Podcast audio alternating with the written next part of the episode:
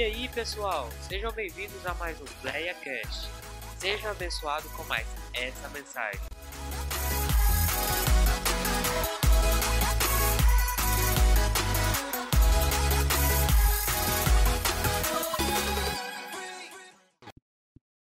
Primeiro Reis 19, vamos ler a partir do verso 3. Primeiro Reis 19.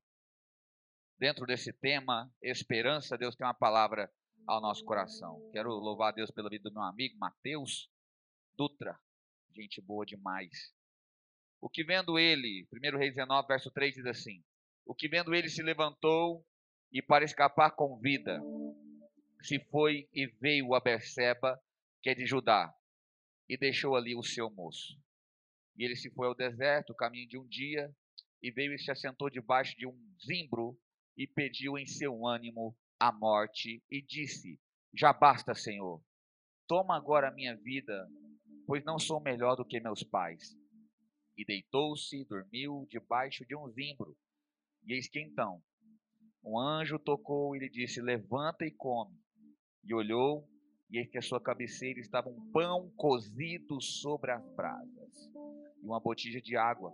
E comeu e bebeu e tornou a deitar-se. E o anjo do Senhor o tornou e o tocou pela segunda vez e disse: Levanta e come, porque muito comprido te será o caminho. Amém. Até aqui. Pode tomar o seu assento. Glória a Deus. Meus queridos, Elias é um profeta que nos é referência por causa da sua intimidade com Deus.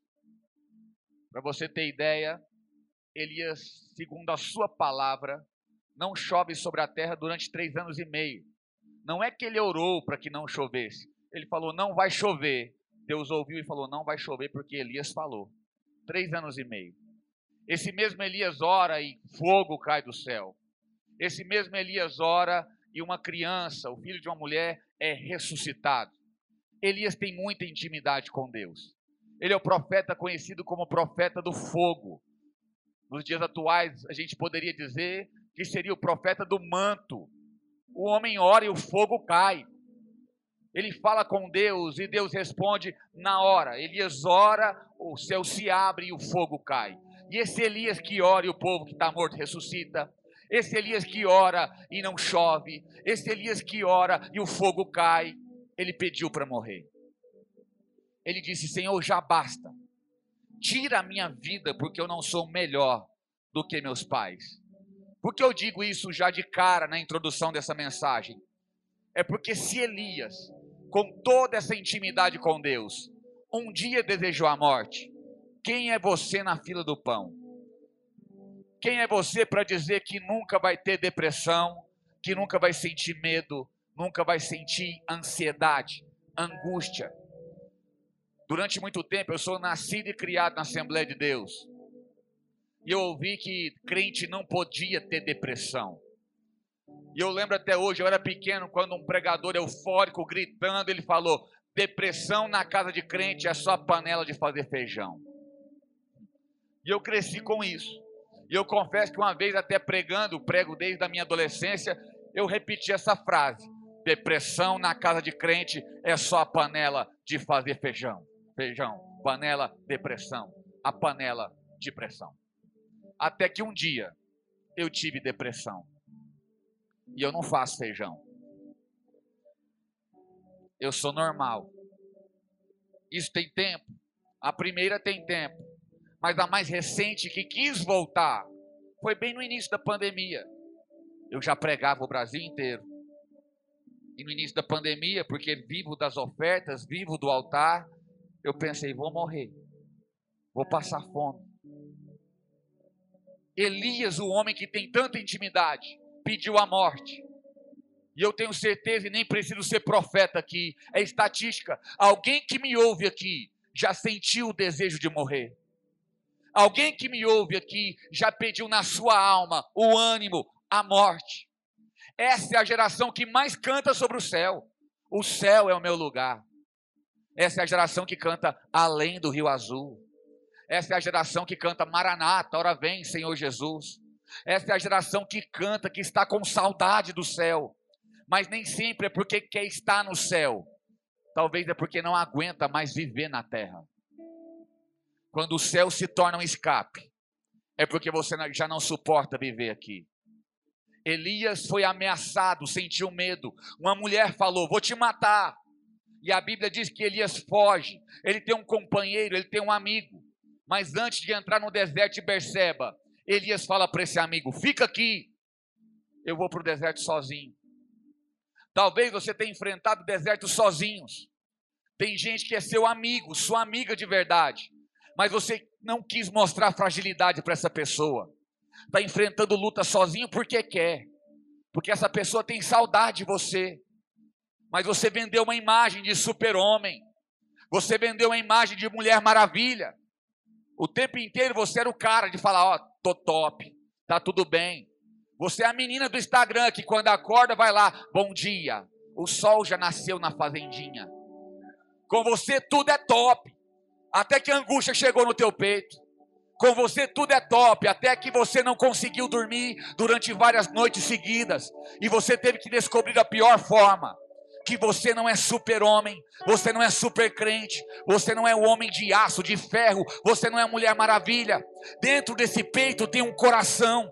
Você não é vaso de bronze, você não é vaso de ouro, você não é vaso de barro. Aliás, você não é vaso de aço, você é vaso de barro.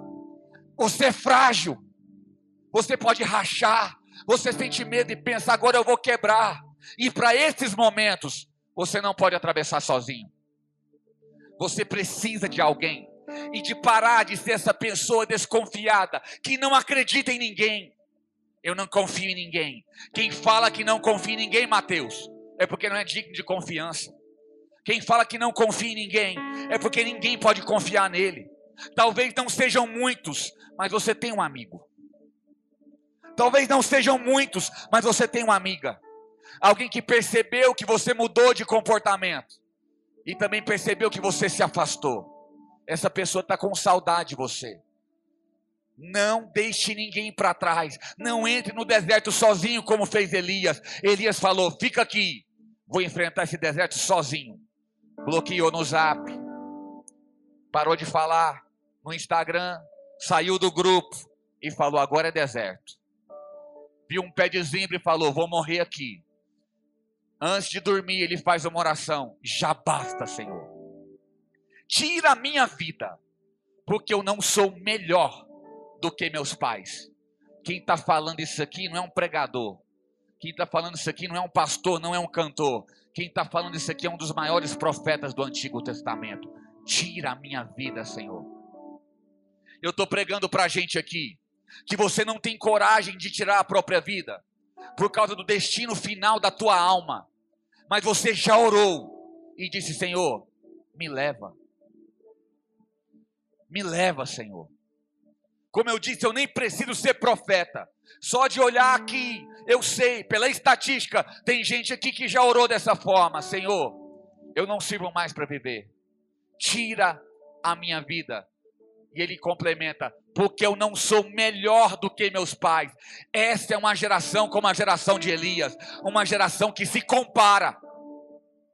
Eu não sou melhor que meus pais. Elias aqui não está se referindo aos seus pais terrenos, ele está falando sobre os seus pais na fé, os patriarcas, Abraão, Isaac Jacó. Ele está dizendo: Eu não sou crente como Abraão. Eu não sou crente como Isaac. Eu não sou crente como Jacó. Ele vai se comparando. E a minha geração é uma geração que sofre com as comparações. Que eu estou cansado de uma geração que, em vez de apoiar, olha para o jovem e fala: Jovem não presta. Jovem só dá trabalho na igreja e começa a dizer: No meu tempo Deus curava, no meu tempo Deus batizava, no meu tempo Deus operava. Então arruma uma máquina do tempo e volta lá para 1930, 40, 50, 60. Porque Deus, talvez você se aposentou, mas Deus continua trabalhando, continua operando, continua curando, continua fazendo.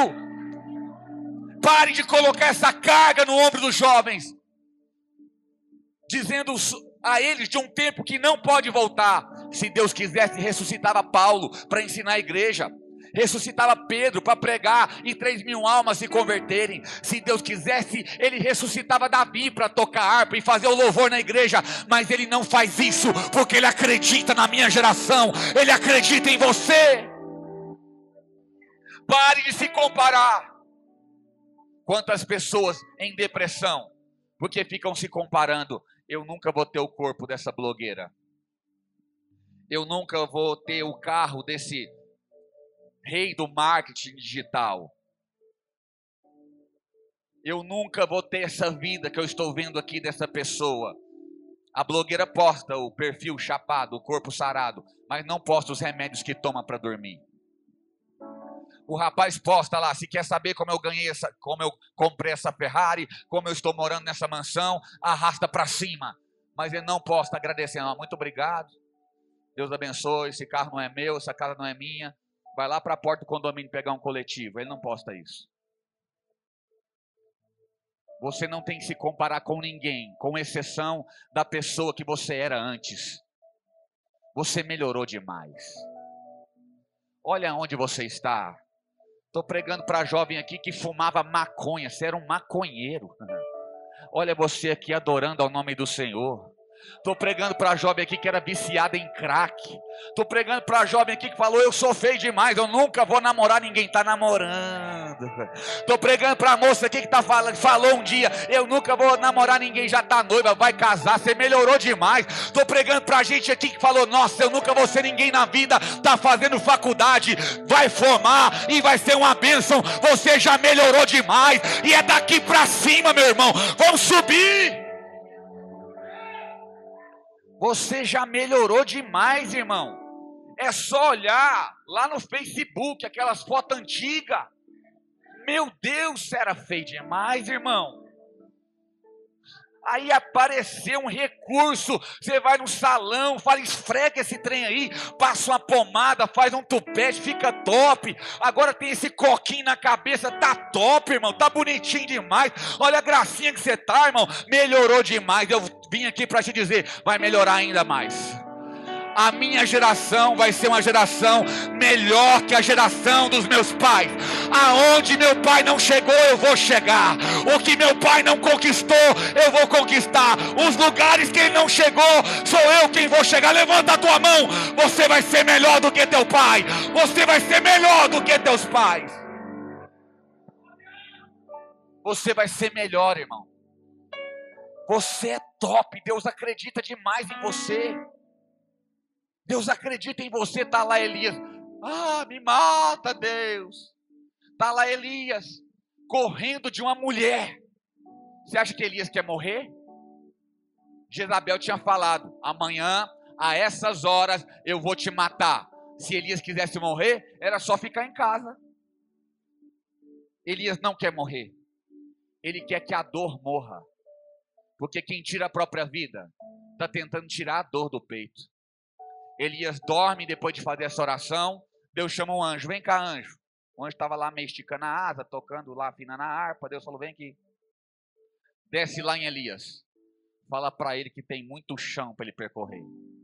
Quando o anjo está saindo, Deus chama, porque Deus conhece crente. Deus fala: Leva um pão. Leva água. Você hoje era, leva Big Mac, leva uma coca. Aí o anjo chega lá, toca Elias, e o pão, não é que ele trouxe do céu, não. O pão foi pão cozido na brasa. Irmão, tem umas receitas que não tem Masterchef que dá conta de fazer. Porque eu, eu só vi pão assado até hoje. Se muito, deve ter um pão frito, mas pão cozido, só o céu para fazer. Porque o que Deus vai fazer na sua vida é algo inédito. Só Ele pode fazer na tua casa, fazer na tua família, fazer na tua vida. Pão cozido sobre a brasa. O anjo toca Elias, está lá. Pão cozido sobre a brasa. Porque através do pão, Deus vai falar a Elias quem ele é na vida de Elias. E através da brasa, Deus vai lembrar Elias quem Elias é. Porque tem momentos que a gente se esquece de quem é, de quem somos nós. O pão lembra Elias quem é Deus. E a gente precisa lembrar que Deus também é Deus de pão. Não é todo dia, irmão, que o mar se abre. Não é todo dia que a gente anda sobre as águas. Não é todo dia que a muralha cai, que o gigante cai, que desce fogo do céu. Mas todo dia tem pão na tua mesa. E através do pão na tua mesa, principalmente em um contexto de um ano e nove meses de pandemia, Deus está dizendo: Eu cuido de ti. Eu não te esqueci. Tem gente aqui me ouvindo que pensou: eu vou morrer de fome, eu vou morrer, vou perder meu emprego, vou fechar a empresa. Pelo contrário, você engordou na pandemia, está fazendo academia agora para perder os quilos que ganhou. Deus cuidou da tua casa, Deus cuidou da tua vida, Deus nunca deixou faltar nada. Deus é Deus de pão. É pão, é algo simples, irmão. A oração foi Jesus quem ensinou. O pão nosso de cada dia nos dai hoje. Deus é Deus dessa rotina, irmão. Todos os dias Deus mostra um cuidado com você. Você está orando por algo sobrenatural, um grande milagre, mas não deixe passar batido os pequenos sinais que Deus está deixando na tua casa.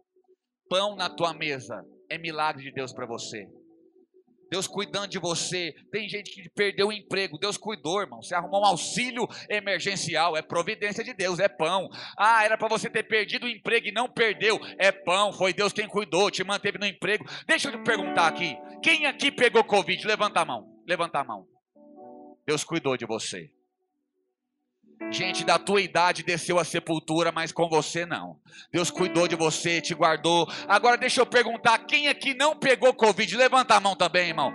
Deus cuidou tanto que nem deixou você pegar, meu querido. Em todo tempo, Deus é bom. Deus é bom em todo tempo, irmão.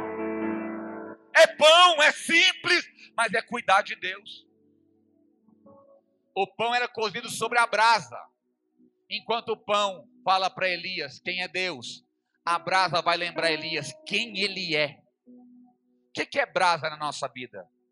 Brasa é alguém que Deus usa para aquecer a tua alma. E eu vim aqui para te dizer: seja brasa na vida de alguém. Porque tem muito, muita gente com a alma congelada nesse tempo. O número de pessoas depressivas mais do que triplicou. O número de pessoas que tiraram a própria vida na pandemia cresceu demais. Sabe quem Deus vai usar com a palavra de cura quando as aulas voltarem, que você entrar na faculdade, voltar para a escola, o teu ambiente de trabalho, tem alguém lá que está depressivo, ansioso, pensando em tirar a própria vida. É teu abraço que vai curar essa pessoa. Deus vai usar você. Você não precisa de um microfone para ser usada, para ser usado por Deus. Pelo contrário, tem gente que é muito bom de microfone, irmão. Quando tá com o microfone na mão, é fogo puro. Mas tira o microfone aí, meu Deus do céu, só Deus na causa. Mas você não precisa aparecer para Deus te usar. No corredor de uma faculdade, alguém vai chegar triste, cabisbaixo, e você vai dizer: Deixa eu dar um abraço em você. E através desse abraço, essa pessoa será curada liberta em o nome de Jesus. Seja brasa na vida de alguém. Aqui minha esposa, a minha brasa. Início da pandemia, crise de ansiedade, não conseguia dormir, pensei, vou morrer. Eu sou muito brincalhão, extrovertido. A Helena viu que eu mudei. Ela não esperou falar com ela, amor, tô triste, tô preocupado, não. Viu eu sentado, mandou a mão na minha cabeça e falou: Deus, lembra meu esposo das promessas que o Senhor já fez na vida dele. E aquela palavra aqueceu a minha alma. Seja brasa na vida dos teus pais. Teu pai com esse jeito dele bruto, rústico, sistemático.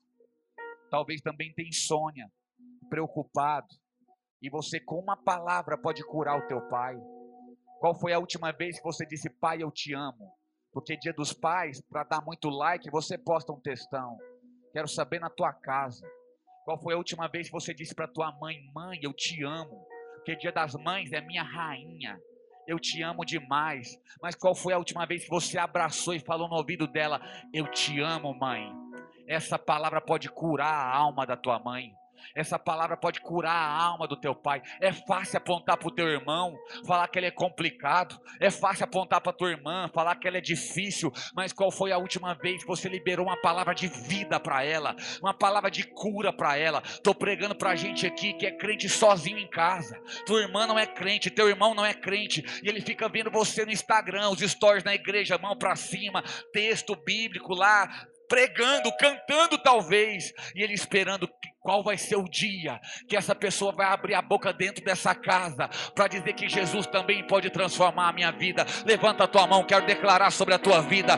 Deus vai te usar para transformar pessoas. Deus vai te usar para evangelizar, para ganhar almas. Chega desse evangelho que é muito bom no púlpito, mas é horrível fora dele. É muito bom com microfone, mas é horrível sem microfone. Deus vai te usar quando você estiver aí fora e as pessoas vão dizer: Eu preciso de ajuda. Teu abraço vai curar a tua mão estendida vai curar essas pessoas. Vamos espalhar o sal na terra, irmão. Chega desse evangelho das quatro paredes. Vamos espalhar o sal na terra. Sal no saleiro não faz diferença nenhuma. Um amontoado de sal que não tempera nada. Vamos espalhar o sal na terra. Cadê esse poder todo? A gente canta, vem como labareda de fogo. Cadê esse fogo incendiando aí fora? Cadê esse fogo incendiando aí fora? Porque o frio espiritual está aí fora. A chama que a gente canta, declara e profetiza, tem que aquecer quem está depressivo aí fora. Tem que libertar quem está preso aí fora. Elias come, bebe e diz a Bíblia que ele volta a dormir. Comeu, bebeu e apagou. Eu acho que Elias era meio adolescente, assim, uns 15, 16 anos. Come, bebe e dorme. Aí o anjo volta para o céu e fala: Ó oh, Deus, seguinte, fui lá, deu pão, comeu, comeu, dei a água, ele bebeu, bebeu, estava com sede. E aí? Dormiu. Larga a mão de Elias. Elias não quer saber de nada, não. Pode escolher outro profeta, Jeová. Mas Deus fala para o anjo: vai lá e toque ele de novo. Toque ele outra vez. Mas Deus, ele não quer saber mais. Toque ele outra vez. Mas Deus ele falou que não canta nunca mais, toca ele outra vez. Deus, ela falou que não quer saber de igreja mais, é o último culto dela, toca ela outra vez. Eu estou pregando para gente aqui que só está aqui porque Deus te tocou mais de uma vez. E Ele vai continuar te tocando. Ele não abre mão de você. Já foi cantado aqui. O teu amor me persegue. Está lá o anjo de novo. Elias, levanta, come e bebe porque muito longo é o teu caminho. A Bíblia diz que com a força daquela comida, Elias caminhou 40 dias. Pensa no tamanho do x-salada, irmão. 40 dias depois de um lanche. Só que depois disso tudo, diz a Bíblia que ele entra em uma caverna. Elias não quer saber mais, irmão. Como tem gente aqui que não quer saber mais. Você está vivendo só uma rotina religiosa. Você um dia acreditou na tua chamada, acreditou.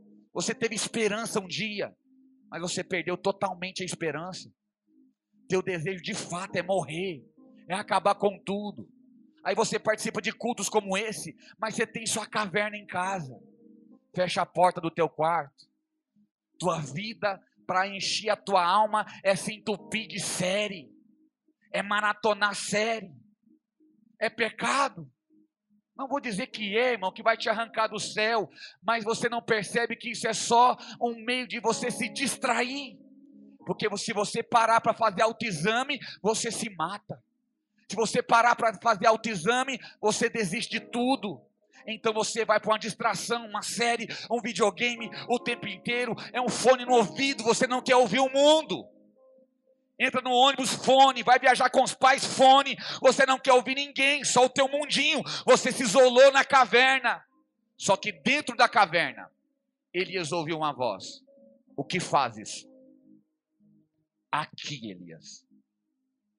Eu acho lindo porque a voz não diz da porta da caverna: Elias, o que fazes aí? Não. Elias lá no fundo da caverna ouviu no ouvido: o que fazes aqui, Elias? Deus, o Deus do fogo, de quando Elias ora e o fogo cai, também é Deus das cavernas de refúgio de Elias. Quando você pensa que ninguém está te vendo, quando você tem que sufocar o choro no travesseiro para não acordar ninguém na tua casa. Tem gente aqui que chora no banho. Tem gente aqui que esconde o choro porque um dia você chorou e alguém falou: mas você tem tudo. É frescura. Depressão é chamada de frescura até que alguém tira a própria vida. Aí a pessoa fala assim: realmente ela deu sinais. Ele estava avisando. Nessa caverna escura e fria, Deus estava lá. Assim como Deus está nesse quarto escuro, e Ele está perguntando para você: o que fazes aí? Não te chamei para ficar trancada. Não te chamei para ficar trancado, para se isolar. Então Elias abre a boca e vai falar. Deus é psicólogo por, por excelência. Deus ouve Elias, ele fala: Olha, Senhor, estão tentando tirar a minha vida. E não tem profeta mais em Israel. Se arrancar minha cabeça, já era. O Senhor não vai ter profeta mais.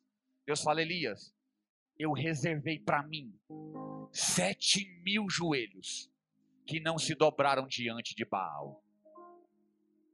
Tinham sete mil pessoas enfrentando a mesma perseguição e problema. Elias tinha que desconfiar, porque Elias estava pensando que só ele estava passando por perseguição.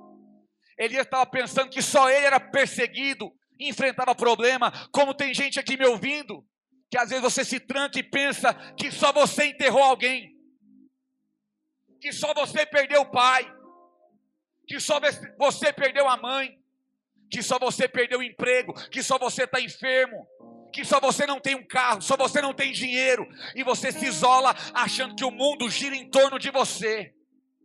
Aí você se corta, aí você quer morrer. E Deus me usa aqui para dizer que tem gente enfrentando problemas muito maiores do que os seus. Tem gente agora entubada em um hospital. Tem gente agora lutando para viver, lutando para respirar, ligada em um respirador e está mais feliz do que você?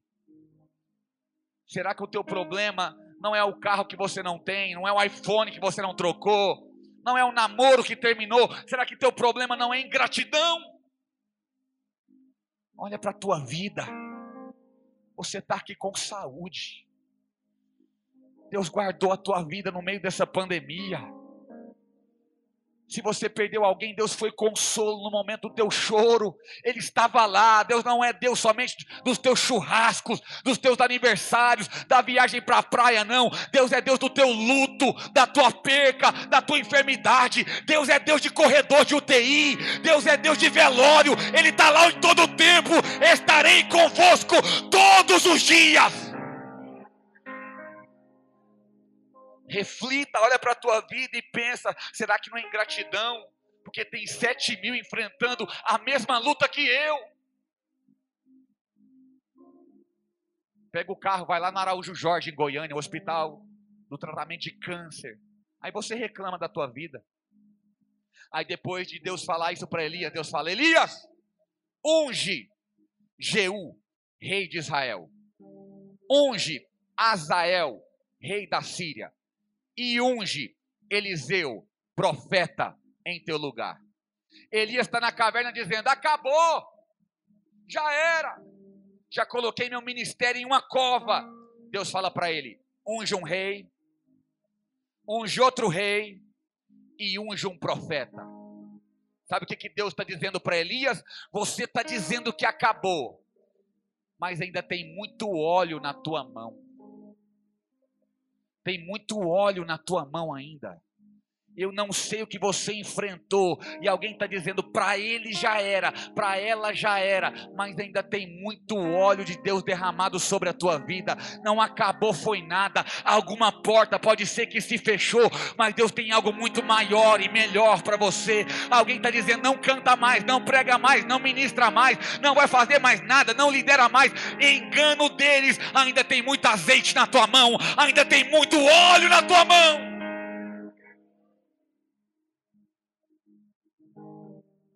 Eu era piloto de avião. Eu sou formado em ciências aeronáuticas. Um dia voando em um táxi aéreo onde eu trabalhava na Bahia, eu tive uma crise convulsiva durante o voo. Avião pequeno, sem piloto automático, sem copiloto, só eu e malotes bancários. Eu comecei a convulsionar como um epilético. Me debatei em um avião e comecei a descer para morrer em cima de Bom Jesus da Lapa, na Bahia eu estava afastado dos caminhos do Senhor. mas eu sou criado na igreja. Sem conseguir falar com a língua enrolada, eu comecei a pensar em um nome. Eu comecei a pensar: Jesus. Jesus. E ele ouviu o meu pensamento. Consegui voltar daquela crise, nunca tinha tido aquilo. Pousei o avião, liguei para o meu patrão. Ele falou: Deixa esse avião aí, vou mandar um piloto buscar. Vai para Goiânia ver o que você tem. Chamei meu pai, que morava em Acreúna, para ele vir para Goiânia. Não queria ir no médico sozinho, estava com muito medo. Fiz uma ressonância. No outro dia, o resultado. O médico olhou para mim, olhou para meu pai, pegou o exame e falou: Você faz o que, Daniel? Eu falei: Eu sou piloto. Ele olhou para mim e disse: Era. Você não pode ser piloto mais. Você tem uma MAV, má formação arteriovenosa cerebral. Por isso que eu sou meio atrapalhado. Irmão. Não é no estômago, não é no pé, é no cérebro, na cabeça. E ele falou: Você não pode voar mais, porque a diferença de pressão comprime as suas artérias, suas veias, atrapalha a circulação e você pode ter um AVC lá em cima, ainda matar a gente aqui embaixo. Ele falou isso, começou a rir. Quem mede para dar notícia ruim não muda a cara não, né? Aí meu pai olhou para ele e falou: "Doutor, meu pai começou a chorar, que o curso, quem pagou foi meu pai, e o curso é caro". Meu pai começou a chorar e falou: "Doutor, mas não tem uma cirurgia?" E o médico falou: "Tem, mas é de muito risco". E meu pai chorando falou: "Ele vai fazer". Eu falei: "Você tá doido, pai? Vou fazer isso não". Voltei para Creúna e voltei, sabe para quem? Para Jesus. Porque Deus sabe onde toca, irmão. Deus sabe apertar o parafuso. Não perdi um culto. Eu era de escola dominical, tarde da bênção, quinta da vitória, sexta da derrota, todo culto eu tava. E eu, Deus, me cura, me cura, me cura, me cura, me cura. Voltei a tocar guitarra, eu tocava guitarra na igreja, voltei a tocar guitarra. E eu, Deus, pensa um testemunho, guitarrista, piloto, crente, olha. Voltei a pregar, que eu prego desde adolescente. Eu, Deus, me cura, olha só, pregador, guitarrista, piloto, crente. Pensa o DVD. E nada de cura. Mudei para Uberlândia para fazer seminário teológico. Que Deus falando, eu quero te usar, eu quero mais de você, eu quero te usar. Ah, Deus, vai usar de com força então. Vou fazer teologia. Fiz teologia, congresso na minha igreja. Meu pastor chega em mim, eu tomando medicação para não passar mal, tudo certo, estava tudo lindo. Meu pastor fala: Daniel, os jovens se reuniram e eles querem que você pregue na festividade. Fiquei todo cheio, orgulhoso. Porque pregar na própria igreja é uma honra, irmão. Chegou o dia da festa, a igreja lotada. Comecei a pregar. Com 15 minutos de mensagem, eu que há quase cinco anos não passava mal, eu comecei a convulsionar pregando. E a igreja estava tomada no poder de Deus, porque eu comecei a passar mal e eu abaixei. Sabe aqueles pregador que abaixa assim no púlpito? E o povo, glória a Deus, aleluia. E eu aqui chamo o SAMU. Eu estava morrendo, todo torto, até que a Damares, uma enfermeira, viu, chegou assim, subiu no púlpito e falou: Pastor, está passando mal. E eu, é. Só que aquilo durou alguns segundos apenas. E eu consegui voltar. Teve gente que nem percebeu. Tomei água e voltei a pregar. Aí conversei com o pastor. No outro dia, o líder de jovens, o Luciano, foi na minha casa. Ô Daniel, o que foi aquilo? Aí eu expliquei para ele. Que eu não sou desse irmão de, que, que fica contando a vida para todo mundo. Vê um cavalo na rua e começa a conversar. Olha, eu tenho uma enfermidade, eu sou doente. Tem gente assim, irmão. Aí vai lá no Instagram e posta. Só Deus sabe da minha vida. Deus, Milena Neils, que faz sua unha, a sua cabeleireira, todo mundo sabe. Você desabafa com todo mundo. Compra uma samambaia em nome de Jesus. Ela vai morrer de tanto te ouvir, mas compra ela. Não sai contando para todo mundo, não. Contei para ele e ele falou: Daniel, enquanto você passava mal, sabe o pastor Fulano? E ele falou o nome de um pastor que eu admiro muito, porque prega demais. Falei, sei, Luciano ele falou e eu ouvi que se você fosse homem de Deus, Deus não permitiria aquilo acontecer. Falei, como é que é, Luciano? Ele sim, ele falou que se você fosse homem de Deus, Deus não permitiria aquilo acontecer. Eu disfarcei, brinquei com ele, sorri, mas quando eu entrei para minha casa, me fechei no meu quarto e desabei a chorar. E eu entendi que eu não era homem de Deus, porque Deus deixou passar mal pregando. Eu era solteiro nessa época. Conheci Helena, me casei, ainda morava em Uberlândia, mudei para Itumbiara para dirigir igreja. Esse negócio de lua de mel, no meu primeiro ano de casado, irmão, foi só a lua, não teve mel. Todo dia uma briga diferente crise financeira, crise conjugal, crise na saúde. Um dia eu falei: quer saber? Porque eu ouvi aquela voz todo dia, depois de cada briga, depois de passar mal, depois de tentar pagar uma conta e não ter o dinheiro. Eu falei: quer saber? Aquele homem estava certo. Eu não sou homem de Deus, porque sempre eu ouvi essa voz: você não é homem de Deus. E eu estava dirigindo igreja, abençoando o povo com as bênçãos que eu precisava ministrando cura, mesmo estando enfermo, falando Deus vai te prosperar quando eu não tinha dinheiro no meu bolso. Foi crise, Deus me forjando, me moldando. Até que eu falei, vou entregar essa igreja. Vou atender essa última agenda, que eu tinha uma agenda no Rio Grande do Norte. E não quero saber mais de igreja, não quero saber mais de pregar. Vai ser minha última agenda. Postei o banner no Facebook, não tinha Instagram na época. E o Luciano, exatamente aquele líder de jovens, que falou o que o pastor tinha dito, que eu não era homem de Deus. Ele viu no Facebook e disse: Daniel, vai pegar o voo aqui em Uberlândia? Morava em Tubiara, muito perto de Uberlândia. Eu disse: sim, Luciano. Ele disse: eu vou na casa da sua mãe então para te ver. Assim que eu saí do seminário, ele fazia teologia. Falei: vai lá, vou estar lá na sexta-noite. O voo é sábado de manhã. Luciano chegou lá 10 da manhã. A gente começou a conversar na calçada. De repente subiram dois malas, cada um segurando uma arma. E eu não tinha visto a arma. E eles chegaram falando: perdeu, perdeu. Eu nunca tinha sido assaltado, irmão. Quando ele falou: perdeu, perdeu, eu comecei a olhar para o chão, procurando alguma coisa. Ele falou: perdeu, entra no carro. Eu falei: ah, no carro.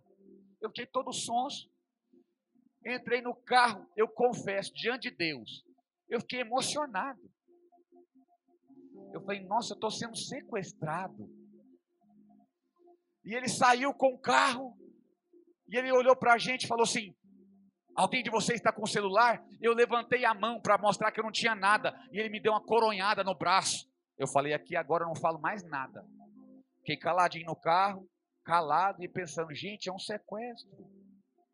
O Luciano é tão crente, mas tão crente, que ele começou a conversar com o bandido, chama, chamando o bandido de varão. Ô varão, libera nós, o carro tem seguro. Sou pai de família, varão. Deixa a gente embora. Deixa a gente aqui. Leva o carro. E o cara olhou e disse: lugar errado, hora errada. Mas eu pensei: ele vai procurar uma rua escura, vai abandonar a gente vai levar o carro. Mas de repente ele pegou a BR.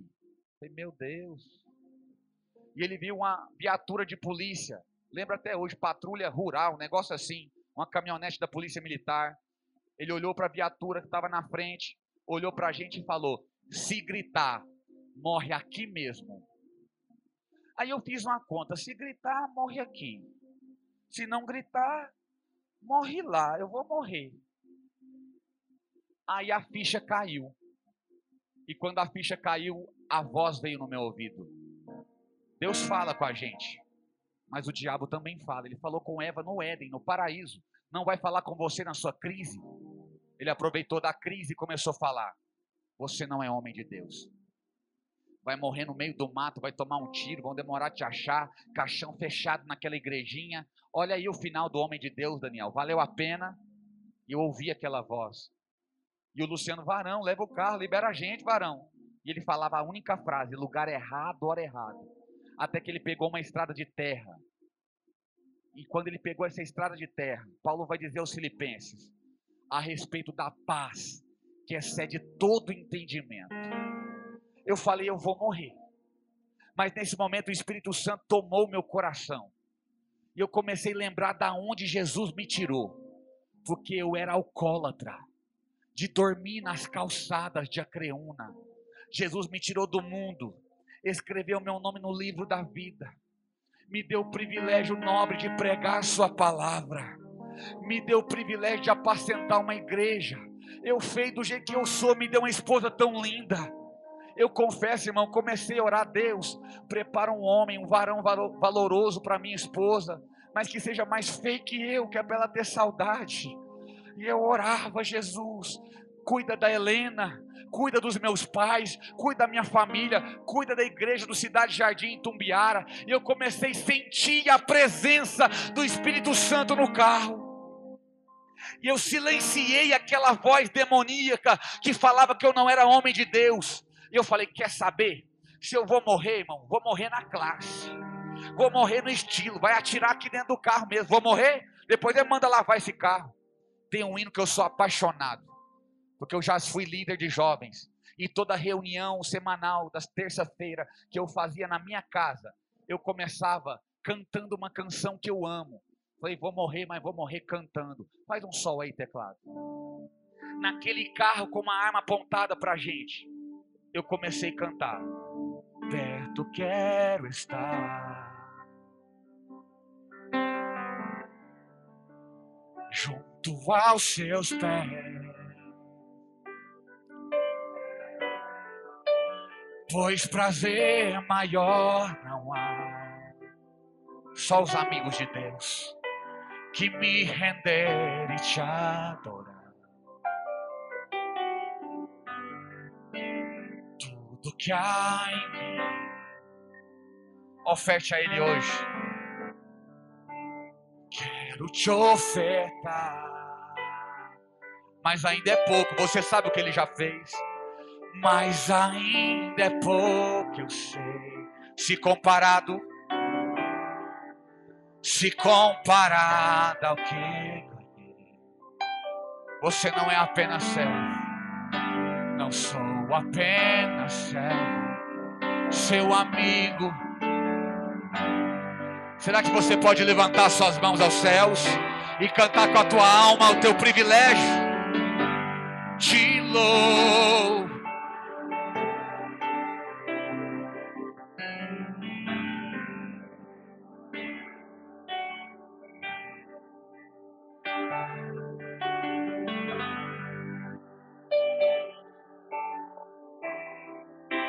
somente a Ti, Jesus.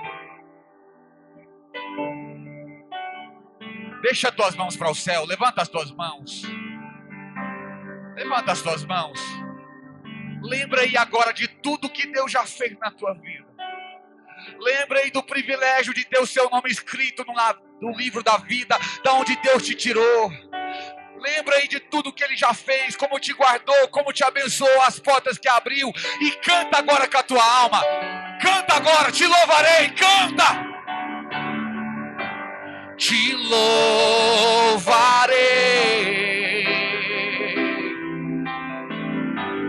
Não importa. Está doendo, mas eu te louvarei. Somente a ti, Jesus, somente a ti, somente a ti.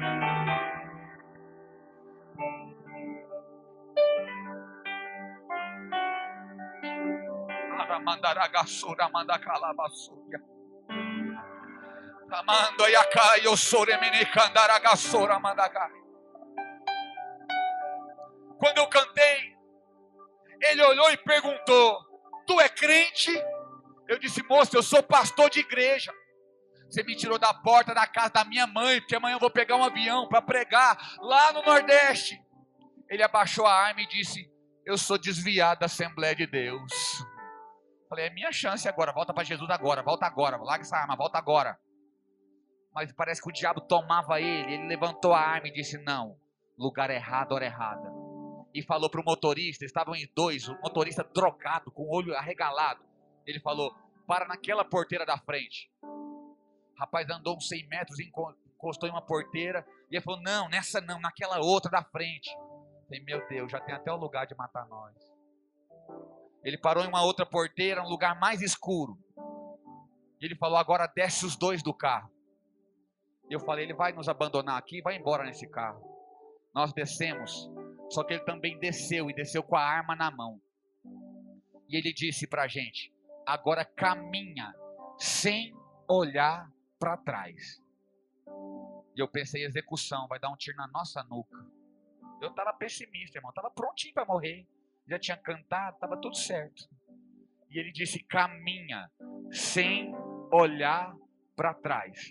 O Luciano tentou falar alguma coisa com ele, mas ele repetiu: caminha sem olhar para trás. A gente começou a caminhar.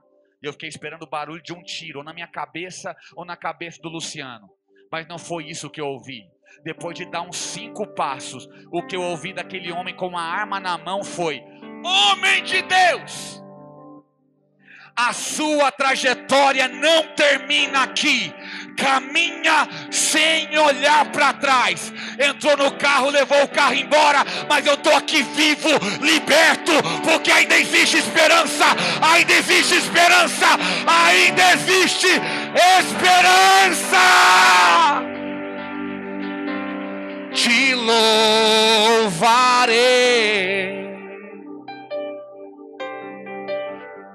não importa.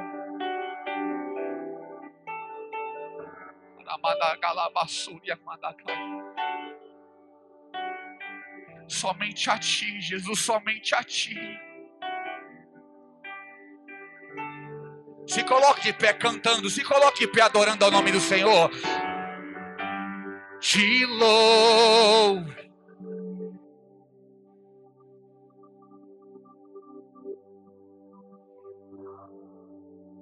Não importa a circunstância.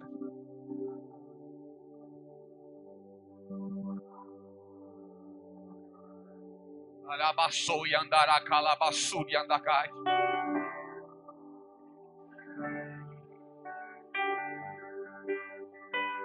Ainda tem muito óleo na tua mão.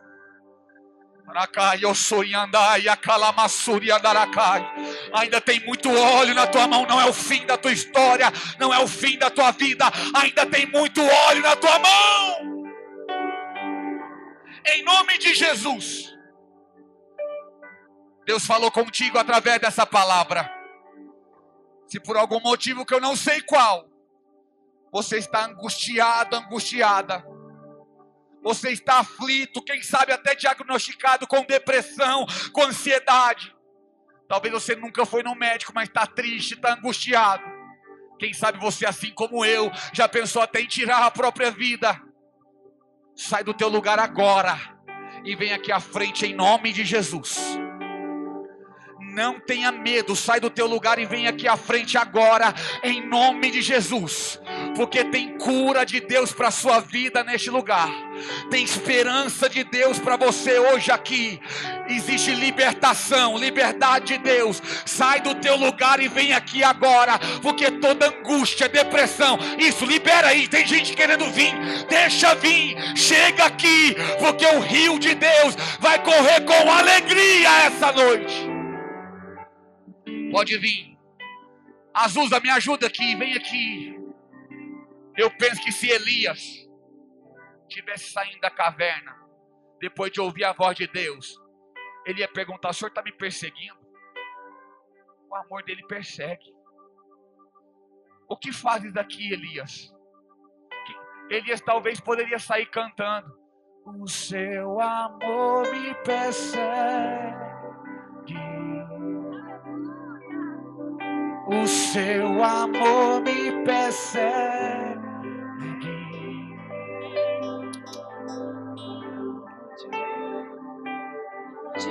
O amor de Deus te acha hoje aqui. O amor de Deus te achou hoje aqui. Não adianta você correr, o amor de Deus te achou. Tem mais gente, eu estou esperando você sair. Pode vir. Pode vir, pode vir. Você que está afastado dos caminhos do Senhor, que quer voltar para Jesus, sai daí agora, vem aqui agora. Eu estou te esperando aqui na frente, eu estou te esperando. Isso, vem, vem, vem para Jesus hoje.